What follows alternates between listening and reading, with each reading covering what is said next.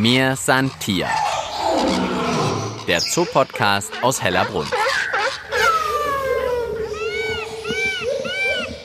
Ja, hallo, bei mir hier der Zoo-Podcast aus Hellerbrunn. Über 18.000 Tiere sind hier im Tierpark in München zu Hause. Das heißt, wir vom Zoo-Podcast haben noch einiges zu tun, die euch alle persönlich vorzustellen. Heute lernen wir auf jeden Fall fünf Tiere, um einiges besser kennen und kommen ihnen auch ganz nah. Wir sind dieses Mal in Afrika unterwegs, also im Bereich Afrika, hier im Tierpark Hellerbrunn. Und mit dabei bei dieser Podcast-Folge bin ich, Tina Gentner und Bahati, Baridi, Makena, Tasia und Savadi. Ja, die Hellerbrunn Kenner und Kennerinnen wissen ganz bestimmt schon, von wem ich spreche. Das sind die fünf Netzgiraffen, die hier in Hellerbrunn zu Hause sind. Ihre Anlage findet ihr ziemlich genau zwischen Flamingo und Isar-Eingang. Ja, und wir haben uns nämlich gedacht, hey, am 21. Juni ist World Giraffe Day, also Weltgiraffentag. Da leisten wir von Hellerbrunn auch unseren Beitrag und erzählen euch ein bisschen mehr über diese faszinierenden Tiere. Wie läuft eigentlich ein Giraffentraining ab? Wie geht es den Giraffen eigentlich weltweit? Der Tierpark Hellerbrunn unterstützt nämlich auch Artenschutzprogramme, die sich um die Langhälse kümmern. Antworten gibt es in dieser Podcast-Folge. Und ich bin schon an der Giraffenanlage und bei mir ist Carsten Zehrer, stellvertretender zoologischer Leiter hier in Hellerbrunn und Kurator. Und er kennt sich mit den Zuchtprogrammen diverser Tiere, ich sage jetzt mal, saugut aus natürlich auch mit dem Zuchtprogramm der Giraffen. Und als erstes, Carsten, will ich wissen, warum habt ihr eigentlich nur Giraffenmädels hier in Hellerbrunn? Ja, man muss dazu sagen, es gibt für viele, viele Tierarten, die in der Natur selten sind oder vom Aussterben bedroht sind, in Zoos sogenannte Erhaltungszuchtprogramme. Das kann man sich eigentlich auf Neudeutsch so vorstellen wie eine Partnervermittlung mit einer angeschlossenen Ahnentafel. Tinder für Tiere. Ganz genau, richtig. So etwas ähnliches gibt es für Zootiere, für viele Arten in Zoos auch. Das heißt, im Falle von den Giraffen sitzt im Opel Zoo Kronberg bei Frankfurt ein Kollege, der Partnervermittlung spielt für die Giraffen in Zoos. Das heißt, er hat in einem sogenannten Zuchtbuch die Abstammung aller in Europa lebenden Giraffen drin, weiß auch, wer wo lebt und entscheidet auf Grundlage von diesen Daten, welche Giraffen auch in Zoos sich denn vermehren dürfen. Das Ziel ist immer, dass wir in Zoos eben einen ja, gesunden Bestand haben, der nicht miteinander verwandt ist. Bei vielen Tierarten bei Giraffen leider noch nicht, aber sind wir schon so weit, dass wir eben auch als Zoos Tiere zurückbringen in die Natur und wieder auswildern. Und das Erhaltungszuchtprogramm für die Giraffen ist extrem erfolgreich. Also Giraffen haben sich in den letzten Jahren sehr, sehr gut vermehrt in Zoos. Und wenn wir mal bei den Netzgiraffen bleiben, die wir hier in Hellerbrunn haben, haben wir aktuell in dem Erhaltungszuchtprogramm über 200 Tiere, die in europäischen Zoos leben und die an diesem Programm teilnehmen. Das heißt, ihr habt nur Mädels, weil ihr gar keinen Nachwuchs haben wollt oder dürft sozusagen. Das ist richtig. Erhaltungszucht heißt nicht immer auf Teufel komm raus züchten, sondern es heißt eben auch mal auf verschiedene Art und Weise da die Zucht ein bisschen zu verlangsamen. Und wie kam es dann, dass ihr gesagt habt, dann machen wir Mädels und nicht Jungs? Eine Damen-WG bei Giraffen ist erheblich harmonischer als eine Männer-WG. Es gibt auch Zoos tatsächlich, die mehrere erwachsene Giraffenbullen halten. Da kann es durchaus auch mal ein bisschen härter zur Sache gehen. Bei unseren fünf Damen hier ist das absolut harmonisch. Okay, also es wird wenig gezickt bei euch? Ja, kann man eigentlich sagen, ja. Wir stehen ja auf der Aussichtsplattform am Gehege der Giraffen. Woran sieht man denn jetzt, dass das Damen sind? Wenn die Tiere ausgewachsen sind, kann man es wirklich an der Größe sehen. Also Giraffenbullen sind um einiges größer als die Damen. Sie können die Bullen durchaus 5,50 Meter, 5,80 Meter hoch werden, vom Boden bis zu den Stirnzapfen auf dem Kopf. Eigentlich eine lustige Vorstellung, im äh, Freibad oben auf dem 5-Meter-Turm zu stehen. Da könnte die also sozusagen mit dem Kopf noch drüber schauen und mir irgendwie am Knöchel knabbern. Ohne Probleme, ja. Die Damen, die wir hier haben, sind also doch etwas kleiner. Das heißt, weibliche Giraffen 4 Meter, 4,50 Meter 50 in der Höhe. Beide Geschlechter haben diese Stirnzapfen oben auf dem Kopf, die ganz oft Verwunderung auslösen bei unseren Besuchern. Ich finde ja immer, die sehen ein bisschen aus, eigentlich wie so kleine Antennen obendrauf. ja, richtig. So kleine Antennen, die sie aber eigentlich ja zur Verteidigung auch nutzen. Also die, die, kleinen Dinger. Ja, die Bullen fechten auch Kämpfe untereinander aus und das sind bei Giraffenbullen Halskämpfe. Das heißt, man hakt sich beim anderen Bullen ein und versucht mit dem Kopf, mit den Stirnzapfen dem Gegenüber in die Seite zu knuffen. Also so eine Art Ringen und dann will ich dem anderen diese Stirnzapfen in den in die Rippen hauen. In die Rippen hauen. Und die sind so hart, dass das dann wehtut? Ja, das sind richtig Knochen darunter die also auch mit dem Schädel verbunden sind. Und das tut, denke ich, durchaus weh. Die Hauptverteidigungswaffe bei Giraffen sind die Füße. Das die treten, gell? Die treten extrem gut, extrem hart und auch ein Löwe wird sich zweimal überlegen, ob er eine Giraffe angreift, weil eine Giraffe mit einem Fußtritt locker einem Löwen den Schädel oder auch den Oberschenkelknochen brechen kann. Hui, okay, und das können wahrscheinlich die Weibchen so gut wie die Männchen, nehme ich an. Mhm. Ist das jetzt für eure Giraffen eigentlich eine komische Sache, dass die hier in der Mädels-WG wohnen oder kommt es jetzt im natürlichen Lebensraum auch vor, dass sich da mal nur die Mädels zusammentun und zusammen durch die Savanne streifen? Das Schöne ist, das gibt es sogar in der Natur, in Afrika so, dass die Damen alleine umherstreifen. Es gibt in Afrika auch kleinere Männchen, die zusammen umherziehen. Also da ist eigentlich alles möglich. Und hinten sieht man jetzt auch eine der fünf Giraffen, die hat sich jetzt mal niedergelassen, liegt so ein bisschen halb fläzend auf der Seite. Also sie legen sich wirklich selten hin. Also es ist echt eine Ausnahme, dass man das so beobachten kann. Wenn sie sich mal hinlegen, ist es auch ein Zeichen, dass sie sich wirklich absolut sicher gerade in dieser Situation fühlen. Sie sind natürlich auch weiterhin, trotz ihrer Größe und Wehrhaftigkeit, sind es Fluchttiere. Und man kann in Afrika auch sehen, wenn eine Giraffe irgendwo eine Gefahr entdeckt und wegläuft, bleibt kaum ein anderes Tier stehen und denkt sich, huch, was war denn da? Also Giraffen haben auch so eine Leuchtturmfunktion. Sie sind auch ein bisschen so ein Warnmesser für, für andere Tiere, wenn Gefahr droht. Jetzt hast du gesagt, der Grund ist also dafür, dass ihr im Moment gar nicht unbedingt Nachwuchs haben wollt, weil ihr sozusagen mit euren fünf Damen hier ganz gut versorgt seid. Und dass es ein europaweites Zuchtprogramm gibt. Das heißt, man tauscht sich zwischen den Zoos dann auch aus. Wenn es irgendwo Nachwuchs gibt und die anderen hätten gerne noch, dann kommt die Giraffe aus Hannover nach Lissabon. Das ist richtig, ja. Das geht europaweit. Das heißt auch, dass die Zoos also nicht diesen Besitzanspruch an die Tiere haben, sondern das Ziel ist wirklich, dass dieses Zuchtprogramm so gut es geht läuft. Und auf diese Art und Weise haben wir eigentlich auch hier unsere Giraffengruppe aufgebaut, denn es ist nur eine gebürtige Münchnerin noch dabei. Welches ist denn die Münchnerin? Die Bahati. Die anderen, ist also ist es eine internationale Truppe oder eine deutschlandweite Truppe? Es ist eine europäische Truppe, die wir hier haben. Also wir haben dann noch die Tasia, die aus dem tschechischen Zoo in Brünn kommt. Dann die Makena aus dem Zoo Duisburg, Baridi aus Köln und Zawadi aus Köln. Also okay. Zwei Rheinländerinnen sind dabei.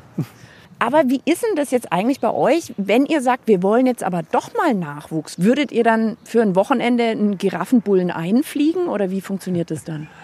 Das könnten wir durchaus machen, jetzt nicht für ein Wochenende, aber wenn wir jetzt Nachwuchs wollten oder der Kollege, der das Erhaltungszuchtprogramm führt, sagt, so, es muss jetzt wirklich mal mit dem und dem Weibchen in München unbedingt Nachwuchs geben, dann könnten wir leihweise aus einem anderen Zoo einen Giraffenbullen auf Hochzeitsreise, wie man so schön in Zoodeutsch sagt, hierher holen und der würde dann einige Wochen oder Monate bleiben und dann wieder weiterreisen. Man muss aber dazu sagen, also der Transport von Giraffen ist jetzt schon eine etwas aufwendigere Geschichte. Habe ich noch gar nicht dran gedacht. Wie würde man das dann überhaupt machen? Sie steht tatsächlich aufrecht, wenn sie transportiert wird. Sie kann sich natürlich auch hinlegen, aber es ist von der Größe her machbar. Ja, aber hätte ich dann einen LKW mit einem Anhänger, der sechs Meter hoch ist? Ganz genau. Ein Anhänger, der ein Dach hat, was man in der Höhe verstellen kann. Also wenn wir das mal durchspielen, wir haben hier hinten an unserem Giraffenhaus eine Tür, die auch so hoch ist, dass eine Giraffe durchpasst. Da könnte man diesen Anhänger andocken. Dann versucht man mit gutem Zureden, mit leckerem Futter die Giraffe auf den Anhänger zu locken. Und wenn die Giraffe drin ist, macht man die Türen hinten zu. Das Dach kann man dann, wenn man losfährt, entsprechend so anpassen, wie auch die Strecke ist, die man fährt. Also ich sage mal Autobahnbrücken, klar, da kann man jetzt das Dach nicht komplett ausgefahren lassen, aber man ist mit diesem höhenverstellbaren Dach da relativ flexibel im Transport. Wahrscheinlich fände es ja jeder wahnsinnig toll und süß, wenn hier mal ein Giraffenbaby wäre. Für die nächsten Jahre steht das jetzt aber erstmal nicht an, oder? Nein, für die nächsten Jahre ist es nicht geplant. Wir sind sehr glücklich mit den fünf Damen, die wir jetzt hier haben. Und da werden noch einige Jahre ins Land gehen, bis wir uns dann wieder für Giraffennachwuchs entscheiden. Ja, und dann kommen wir jetzt zu der Frage, die eigentlich ganz am Anfang sonst immer steht. Warum sind sie denn so groß? Wenn du sagst, die Bullen bis über fünf Meter, die Weibchen aber auch schon gute vier Meter. Warum? Ja, Giraffen haben sich damit einfach eine wunderbare Stellung erobert in der Natur, wo sie Futter finden können. Das heißt, sie fressen ja hauptsächlich Blätter und sie kommen in Bäumen in Ebenen, wo kein anderes Tier hinkommt. Ja, vor uns hier am Baum, das ist eigentlich eine echt fiese Sache, muss ich sagen. Da hängt nämlich so eine Art Vogelhäuschen in hoher Höhe. Und ich könnte mir vorstellen, dass ihr gemeinerweise in die Mitte was Leckeres reinlegt und die muss mit der Zunge da labyrinthartig reinkommen. Kann das sein? Das ist richtig, ja. Die Beschäftigung unserer Tiere ist eigentlich das A und O, denn diese Fünf-Sterne-Versorgung beinhaltet eben auch, dass ihnen das Futter serviert wird und sie das Futter eben nicht erwandern müssen, ersuchen müssen. Und um es trotzdem ein bisschen interessanter zu gestalten, dass die Tiere ein bisschen beschäftigt sind, um das Futter zu erlangen, haben wir bei vielen Tieren solche besonderen Futterkästen. Ist auch eine der Damen hier beim, ich nenne es mal Vogelkästchen in der Luft angekommen und spielt daran rum. Ein paar Grashalme waren noch drin, die jetzt ganz fachgerecht rausgezuzelt wurden mit der Zunge. So, leer gefuttert, weiter geht's. Jetzt kommt es in unsere Richtung. Giraffen fressen ja, wie gesagt, hauptsächlich Blätter und sie sind Wiederkäuer. Das heißt, sie würgen das gefressene Futter wieder hoch, kauen es dann noch einmal, was man auch oft beobachten kann hier bei uns und schlucken es dann wieder runter. Das Besondere ist, dass man wirklich am Hals durchaus dieses Futterpaket alle paar Minuten beobachten kann, wie es rauf geholt wird zum Wiederkäuen und dann wieder runterwandert in den Magen. Also der, der läuft sozusagen wie so ein kleiner Knödel nach oben und dann äh, läuft er wieder runter, wenn er das zweite Mal durchgekaut wurde. Ganz genau so ist es, ja. Ja, man hört es ein bisschen knacken im Hintergrund, denn jetzt findet es diese Giraffe wahnsinnig interessant, dass wir hier sind. Sie reckt ihren Kopf zu uns, ist ja sozusagen auf unserer Höhe. Das ist das Schöne an diesem Aussichtsturm. Und wir können in die dunklen, großen, großen Augen schauen mit tollen Wimpern auch dran, muss man sagen. Ja, wunderschöne Augen, ja. Mir Santier. Der Zoopodcast aus Hellerbrunn. Diese Folge wird präsentiert von den Stadtwerken München, offizieller Sponsor des Münchner Tierparks Hellerbrunn. Ja, mir santiert der Zoo-Podcast aus Hellerbrunn heute beige-schwarz gefleckt sozusagen. Bei uns dreht sich in dieser Folge alles um die Giraffen im Tierpark. Ich bin jetzt bei Kelly Pfaff, Tierpflegerin und Tiertrainerin bei den Giraffen. Ja, die Mir Tier Podcast Hörer und Hörerinnen kennen Kellys Stimme schon. Die hat uns schon erzählt, wie Giraffen durch den Winter kommen. Und da natürlich alle Podcast-Folgen noch online sind, also entweder auf unserer Website vom Tierpark www.hellerbrunn.de oder bei Spotify oder iTunes, könnt ihr da natürlich nochmal nachhören. So, heute erwische ich Kelly aber sozusagen beim Training. Was steht denn heute auf dem Trainingsplan bei euch? Ja, eigentlich machen wir äh, überwiegend Medical Training, also Sachen, die halt uns im Alltag so ein bisschen alles erleichtern, beziehungsweise auch bei medizinischen Sachen, wie zum Beispiel, wenn eine Giraffe irgendeine Stelle hat, dass man die behandeln kann, ohne das Tier halt gleich in Narkose zu legen oder ja, mit einem Blasrohr schießen muss, sondern man kommt halt so an die Giraffe an, die lässt sich überall anfassen. Das heißt, beim Training, das ist jetzt kein sportliches Training, sondern es geht darum, dass die freiwillig, ich sag mal, irgendwelche Gliedmaßen dir entgegenstrecken, dass du kontrollieren kannst, dass ihr euch was genauer anschauen könnt und die dabei keine Angst haben. Genau, genau. Darum geht es, dass man halt ja für die Tiere auf der einen Seite natürlich ein bisschen aus dem Alltag reißen, das ein bisschen auflockern. Beschäftigung ist ja immer ein großes Thema. Und damit kann man das eigentlich ganz gut. Ist für die natürlich auch was Besonderes. Man nimmt sich auch einzeln für die Tiere Zeit. So Einheiten dauern meistens nur fünf bis zehn Minuten. Und da hat man dann Zeit für die Giraffe alleine. Man schenkt ihr Zuneigung. Es gibt auch immer ein Leckerli, das ist natürlich für die auch ganz toll. Die fordern das auch richtig, die stehen meistens morgen schon in der Box. Klar ist es nicht bei allen, wir haben ja fünf Mädels, immer ein bisschen unterschiedlich. Die eine ist vom Entwicklungsstand ein bisschen weiter, die andere noch ein bisschen weiter hinten. Und Kelly hat, ich würde jetzt sagen, so eine Art Besenstiel in der Hand mit einer roten Kugel vorne dran. Genau, das ist unser Target. Das ist einfach so ein Signal, dass die halt äh, wissen, da muss ich hin mit der Nase an diesen roten Ball. Also du kannst die sozusagen ein bisschen leiten, weil die Giraffe mit ihrer Schnauze diesem roten Ball folgt. Genau, genau. Also man könnte jetzt zum Beispiel sie zurückschicken. Man hat natürlich nicht so einen langen Arm, deswegen dieses Target. Man kann das auch noch ausfahren. Und dadurch könnte ich sie halt zurückschicken in die Box oder halt zu mir herholen, ähm, sie zur Seite schicken. Also ein bisschen wie ein Dirigent mit seinem Taktstock. Jetzt ist auch hier wieder eine Dame zu uns gekommen. Schaut uns an, als wollte sie sagen, was ist denn jetzt äh, hier nicht reden? Wir sind fürs Training da. Wer ist das jetzt bei uns? Das ist die Bahati, das ist die älteste Giraffe, die wir haben. Super Bahati.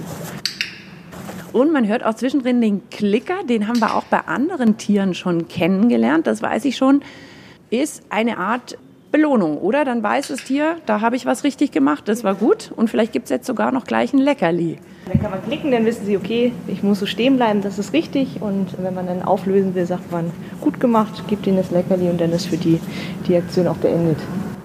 Und immer wenn Bahati mit der Schnauze, mit der Nase den roten Ball von Kellys Stock berührt, dann gibt es einmal das Klickergeräusch und auch ein kleines Leckerli. Und die haben natürlich alle auch einen anderen Stand vom Training her. Bahati ist noch so ein bisschen bei den Anfängen, die hat auch meistens nicht so ganz Lust, morgen schon zu trainieren. Baridi zum Beispiel, das ist unsere kleine Streberin, die macht das schon richtig, richtig gut. Bei Bahati freut man sich schon, wenn sie so gut mitmacht wie jetzt. Die ist natürlich auch mutig, ist auch die Chefin hier von der Gruppe. Also wir haben Bahati, ist die Chefin, die älteste und aber zusammengefasst eher ein bisschen der Morgenmuffel. Ja, allgemein ein bisschen muffelig. Also die hat auch Tage, da ist sie ganz, ganz lieb auf jeden Fall und manchmal ist sie so ein bisschen zickig. Kann ich die auch erkennen, wenn du sagst, sie ist die Chefin? Ist die die größte hier? Genau, Bahati ist die größte, auch die stämmigste so ein bisschen vom Körper her. Tassir ist fast genauso groß, aber ein bisschen schmaler. Das sieht man auch, auch die hellste kann man gut unterscheiden. Genau, daneben ist Baridi, wie gesagt, unsere kleine Streberin. Die ist mit ihrer Schwester hier, die kommen beide aus Köln. Das ist die ganz rechte, die Savadi. Die Makena ist unser kleiner Zwerg, die ist nämlich klein und süß. Aber man kann jetzt nicht sagen, das ist ein Training wie im Hochleistungszentrum, wo man sagt, egal ob ihr wollt oder nicht, ihr seid jetzt dran. Du bist ein bisschen darauf angewiesen, dass die Lust haben mitzumachen und zu dir hier in die Box zu kommen. Genau, es ist natürlich schön, wenn man täglich alle Tiere einmal hat zum Training, auch ähm, zum Gesundheitscheck ist es sehr praktisch, weil man hat sie halt direkt vor sich, man kann sie einmal abtasten. Aber wenn die nicht wollen, ich meine, so eine Giraffe kann 800 Kilo wiegen, da kann man natürlich auch wenig entgegensetzen als Tierpflegerin und dann macht das ja auch denen keinen Spaß und uns im Endeffekt auch nicht, bringt dann auch nicht so viel, deswegen ist das alles auf freiwilliger Basis sozusagen. Aber was wahrscheinlich in einer Giraffenanlage neben euren ganzen Spielzeugen und Werkzeugen, die ihr euch ja auch selber baut, wahrscheinlich nie fehlen darf, ist eine Leiter, oder? Ja, haben wir sogar mehrere in allen Größen. Irgendwie arbeiten auch die kleinsten Pfleger bei den Giraffen. Tatsächlich, man muss alles halt relativ hoch aufhängen. Zum Beispiel jetzt den Mineralleckstein, den haben sie gerade aufgegessen, den müssen wir austauschen, da braucht man halt eine große Leiter, die haben wir immer auf Vorrat. Und zum Training ist natürlich auch nicht schlecht. Da muss die Giraffe sich halt auch nicht immer bücken, sondern man kann schön gemütlich aus der Hand füttern. So, Baridi. In der Trainingsbox an der Seite ist jetzt die Baridi. Unten in der Box direkt an der Wand steht so eine kleine Holzkiste. Und da wäre jetzt das Ziel, dass Baridi einen der Füße auf die Kiste stellt, damit man dann vielleicht auch irgendwann mal sich die Klauen genauer anschauen kann.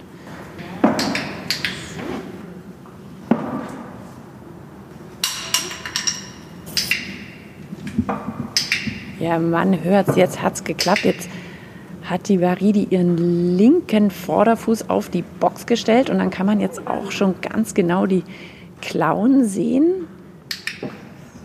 Was ist denn so ein Talent von Giraffen. Im Winter hast du mir erzählt, also man muss ein bisschen aufpassen, wenn es glatt draußen ist, weil das sind sie natürlich auch nicht gewohnt. Also da sind sie jetzt vielleicht nicht die geschicktesten. Aber was ist was, wo du sagst, also das ist was, da haben Giraffen echt ein Talent oder da sind sie richtig gut? Also Giraffen haben eine unglaubliche Übersicht. Letztens haben wir zum Beispiel das Seil von unserem Heutoi ausgetauscht. Einfach nur eine andere Farbe, ist genau das gleiche Seil, aber es war vorher grün, jetzt ist es schwarz. Wir haben die Giraffen rausgelassen. Dann sind sie tatsächlich eine Viertelstunde immer wieder hin, haben geguckt, sind schnell weggelaufen, wieder hingeguckt. Ja, die sind da, wie gesagt, sehr, sehr vorsichtig, aber auch sehr umsichtig und nehmen viel wahr, was wir gar nicht so bemerken. Also ich finde eine total spannende Mischung aus sehr, sehr neugierige und wache Tiere, aber trotzdem extrem vorsichtig und man merkt immer noch, dass da das Fluchttier drin steckt. Das einmal hatten wir, das war, glaube ich, da haben wir die Halle gemacht. Die Giraffen waren den ganzen Tag draußen. Dann haben wir für die die Halle schön sauber gemacht und abends haben wir dann für die aufgemacht und haben uns gewundert, warum die Giraffen nicht reingegangen sind bis uns aufgefallen ist, dass sich Stockenten in das schöne große Strohbett gelegt haben, was eigentlich für die Giraffen gedacht ist. Dann mussten wir erstmal die Stockenten aus unserer Giraffenhalle vertreiben. Und hast du denn jetzt noch also als absolute Giraffenexpertin und Kennerin eurer fünf Mädels einen Tipp beim nächsten Besuch im Tierpark, was man sich vielleicht mal angucken könnte bei den Giraffen, wo man bisher noch nicht dran gedacht hat.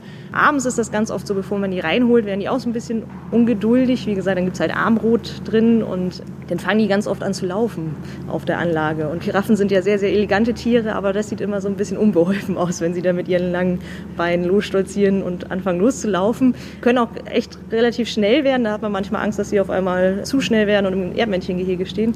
Also vielleicht auch Tipps für euren nächsten Besuch hier im Tierpark. Abends das freiwillige Giraffenrenntraining. Vielleicht kriegt ihr es ja mal mit.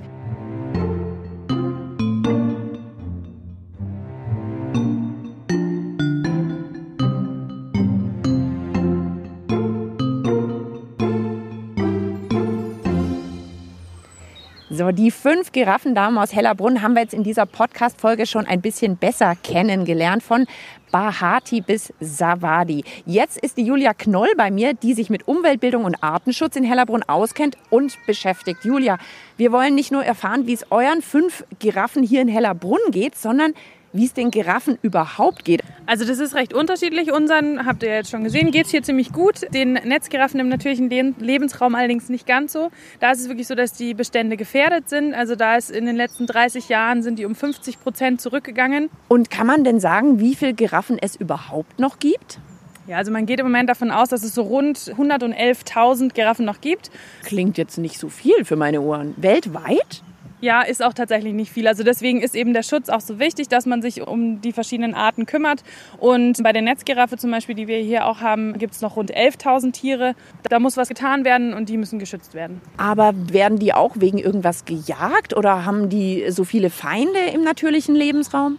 Also die werden auch gejagt oder wurden auch gejagt, aber das ist weniger. Also es ist jetzt nicht, wie man es vielleicht bei einem Elefanten kennt, wegen Stoßzähnen oder so.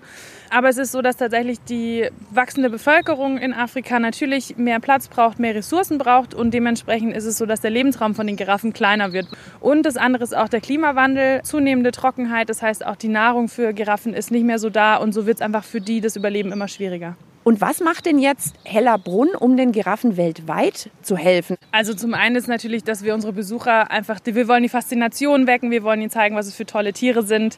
Ich meine, da hat sich die Natur ja schon was ganz Besonderes einfallen lassen, so wie die aussehen. Und das andere ist, dass wir natürlich auch den Schutz vor Ort in Afrika unterstützen. Es gibt zum Beispiel die Giraffe Conservation Foundation, die wir unterstützen. Das ist eine Nichtregierungsorganisation vor Ort, die eben den Schutz der Giraffen vor Ort vorantreibt und sich da kümmert. Und wenn du jetzt sagst, wir unterstützen auch Projekte vor Ort, heißt es, ihr seid da einfach finanziell mit dabei und unterstützt die oder könnt ihr die mit Wissen unterstützen oder wie sieht es aus, wenn Hellerbrunn Artenschutzprojekte unterstützt? Wir sammeln zum Beispiel auch Spenden hier bei Aktionstagen oder ähnlichem und die geben wir weiter an Organisationen, wenn zum Beispiel GPS-Sender für Tiere gebraucht werden, mit denen man dann eben schön die Bewegungen und die Population einfach überwachen kann. Und kannst du uns ein bisschen noch was über deren Arbeit erzählen? Was machen die denn dann vor Ort? Zum einen ist es eben so, dass sie schauen, wie viele Giraffen gibt es eigentlich, wie viele Unterarten, wie viele Arten gibt es. Das ist man sich nicht ganz sicher. Das heißt, da gibt es DNA-Tests zum Beispiel, die sie machen. Sie beobachten die Populationen vor Ort. Sie versuchen herauszufinden, wie viele Tiere gibt es denn. Und was sicher somit das Aufregendste auf jeden Fall ist, wenn sie Giraffen umsiedeln. Also wenn sie aus einem Lebensraum in einen anderen Lebensraum Giraffen bringen, um eben Populationen zu unterstützen oder wieder neu aufzubauen. Stelle ich mir jetzt auch schon wieder aufregend vor. Ich habe ja vorher mit Carsten drüber gesprochen. So ein Transport von Giraffen ist ja auch nicht das Einfachste. Also mit Zwergkaninchen geht das irgendwie schneller. Ich denke, das ist dann da wahrscheinlich auch eine aufwendige Sache. Ja, auf jeden Fall. Also das ist natürlich mehrere Tage oder Wochen Arbeit. Es muss lange vorbereitet werden. Klar, es ist, es ist irgendwo ein Stress, aber es soll so wenig wie möglich sein. Sie sollen sich nicht verletzen. Wenn man bei der Giraffe Conservation Foundation sich auf der Homepage ein bisschen umguckt, auch ganz tolle Videos sehen, wie das funktioniert, wie das aussieht. Und das ist schon sehr spektakulär. Ja, uns ist natürlich auch kein Zufall, dass wir in dieser Folge über die Giraffen sprechen, denn am 21. Juni ist der World Giraffe Day und der ist nicht zufällig am 21.06. Genau, man hat sich den ausgesucht oder die Giraffe Conservation Foundation hat sich den ausgesucht, weil es eben der längste Tag hier, zumindest auf der Nordhalbkugel ist. Das passt natürlich perfekt zu einem so langen Tier wie der Giraffe. Daher kommt die Idee und daher das Datum, genau. Mir San Tier, das war's schon wieder für diese Folge. Ja, eigentlich hätte man heute fast sagen können, Mir San Giraffe. Eine ganze Folge haben wir den Langhälsen gewidmet und, also ich zumindest, einiges erfahren, was ich noch nicht wusste, dass es wirklich weltweit nur noch 100.000 dieser Tiere gibt. Ja, was ich auch nicht wusste, dass man wirklich an einem Giraffenhals sehen kann, wie so ein Futterpaket, so ein Futterknödel auf und ab wandert beim Wiederkommen Kreuen, also vielleicht beim nächsten Tierparkbesuch mal ganz genau auf den Hals achten. Und wenn ihr das nächste Mal in Hellerbrunn seid und kommt an der Giraffenanlage vorbei, ich habe mir gemerkt, die hellste der fünf, das ist die Tasia die kleine Streberin, die beim Giraffentraining immer vorne mit dabei ist. Das ist die Baridi und die Chefin der Mädelsgruppe, die größte, daran ist sie auch zu erkennen, das ist die Bahati. Also beim nächsten Besuch könnt ihr vielleicht auch schon mit diesem Wissen glänzen. Ich sage deshalb auch einfach bis bald im Tierpark Hellerbrunn. Mein Name ist Tina Gentner und das war's mit Mir Santier, der Zoo-Podcast aus Hellerbrunn. Mir Santier, der Zoo-Podcast aus Hellerbrunn.